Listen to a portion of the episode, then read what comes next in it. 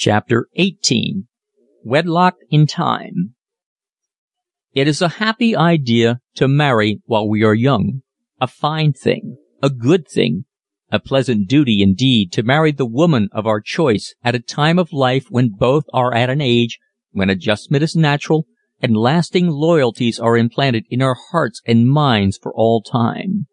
We make a sad mistake when we postpone so important a step just for the sake of becoming a rich man first so that our bride to be may step into luxurious quarters and never have to lift her dainty hands except to sip from the glass of nectar we have set before her. The real facts compiled by the statistical System Sams are against this idea. The balance comes up in red ink on the wrong side of the ledger. According to these gentlemen the average mortal is likely to be very fat and much over forty before he can make an offering according to his first generous impulses and the chances are he will never reach the goal in his life. By the time he might be financially ready there is a hard glint in his eye and he will be looking for the mote in the eye of his lady love. The waiting game is a hard one and it makes us worldly. After the lapse of years what once seemed a rose might appear to be more of a hollyhock. Naturally, we never blame ourselves for the changes.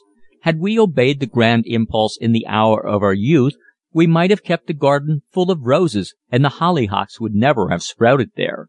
Then the home nest would have tinged our sensibilities with its loveliness and our affections would have been nailed down hard and fast forever and a day. Among the many baffling problems which the young man faces and for that matter any man, is marriage. More thought, more energy, and more time is taken up over this one decisive step than over any other. The reasons are obvious. It involves for life the happiness of the contracting parties, not only in a direct and personal way, but also in a general sense. The man's business success largely depends upon the helpmate he has in his home. His career is at her mercy. For example, if the wife should turn out to be unsympathetic and uninterested in his ambitions, this fact might warp his prospects by causing him to lose heart in facing the large problems awaiting him along the road of opportunity. However, if she is of a cheerful, energetic disposition and willing to do all that she can to help him over the rough spots as they travel along together, he will be inspired into action and will do his level best. He will be conscious as he goes about his work that there is one person above all upon whom he can depend his wife. Marriage is a serious business, and usually we concede that point in the beginning. However, this is not aimed as a blow at life's greatest romance it is merely the recognition of an elemental fact. Marriage must have its practical side. To become successful in the highest degree, man and wife must establish a comradeship. It is not the part of wisdom that either should rule the other, but rather that each should have the interest of the other at heart, and should strive to be helpful one unto the other. Two men can go through life the best of friends, each holding the respect and the confidence of other. So can two women. Then why not a man and wife? Needless to say, they can and do. Such partnerships are sure of success. It is only through lack of comradeship that love flies out the window and lights on a seagoing aeroplane. The marriage state is a long contract. It should not be stumbled into by man or woman. Nor should we become cowardly to the point of backing out of it altogether. Love is blind only to the blind. Either party to the tie that binds has a chance to know in advance whether the venture is safe and sane. All a man has to consider after he knows his own heart is that the woman of his choice is sensible, considerate, and healthy. Other things being equal, he can take the leap without hesitancy. We shouldn't borrow trouble. Of course there are those who should never marry. They do, however, and when they do they loan themselves to the mockery of the married state. There is no time to dwell on this thought for it is just something that goes on happening anyway, and has no bearing upon the advisability of wedlock in time between people of horse sense. Given a good wife after his own heart, no manly man has a righteous kick coming against the fates. Under such circumstances, if things go wrong, he will find the fault within himself. Of course we should, to the fullest possible extent, be prepared for marriage before assuming its responsibilities. We should at least have a ticket before embarking, and it is the real man's duty to provide the ticket. Since it is to be a long voyage, a round trip isn't necessary. In other words, a man needn't be rich when he marries, but he should not be broke either. Lack of funds a few days after the honeymoon is too hard a test for matrimony to bear nobly.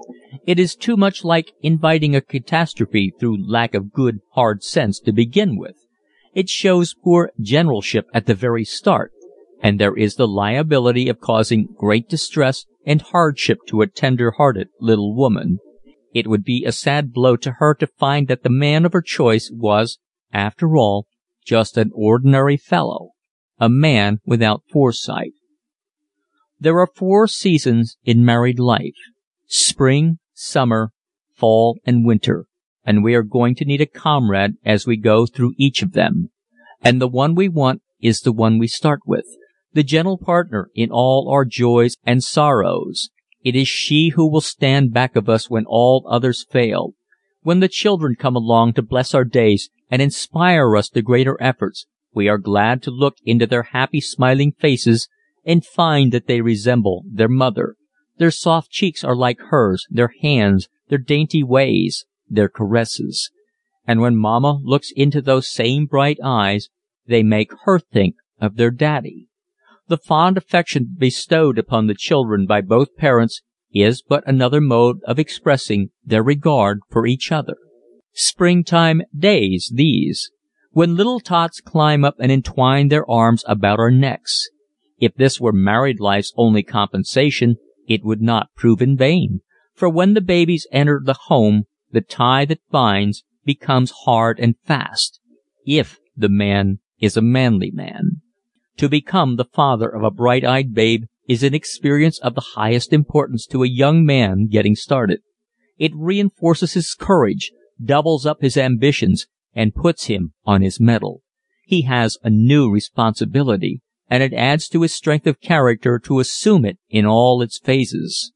Another thing it brings comfort and joy to the mother during the long days while her man is out in the fray. It drives ennui out of the household throughout our springtime days. And when summer comes along, new hopes dawn within us.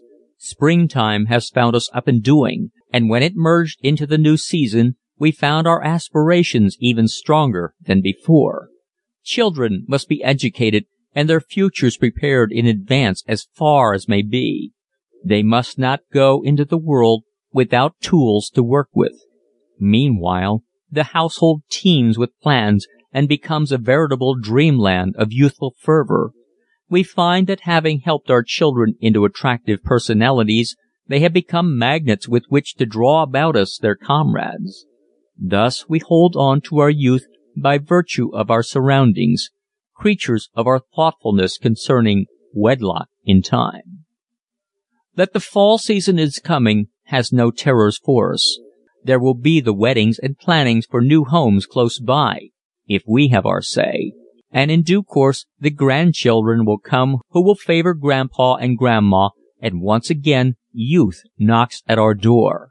There will be no dread winter days for us, for we have been forehanded. We have a new crew on board to chase away the cares of old age and infirmities. Try how we will, there is no way to forestall the operation of the law of compensation.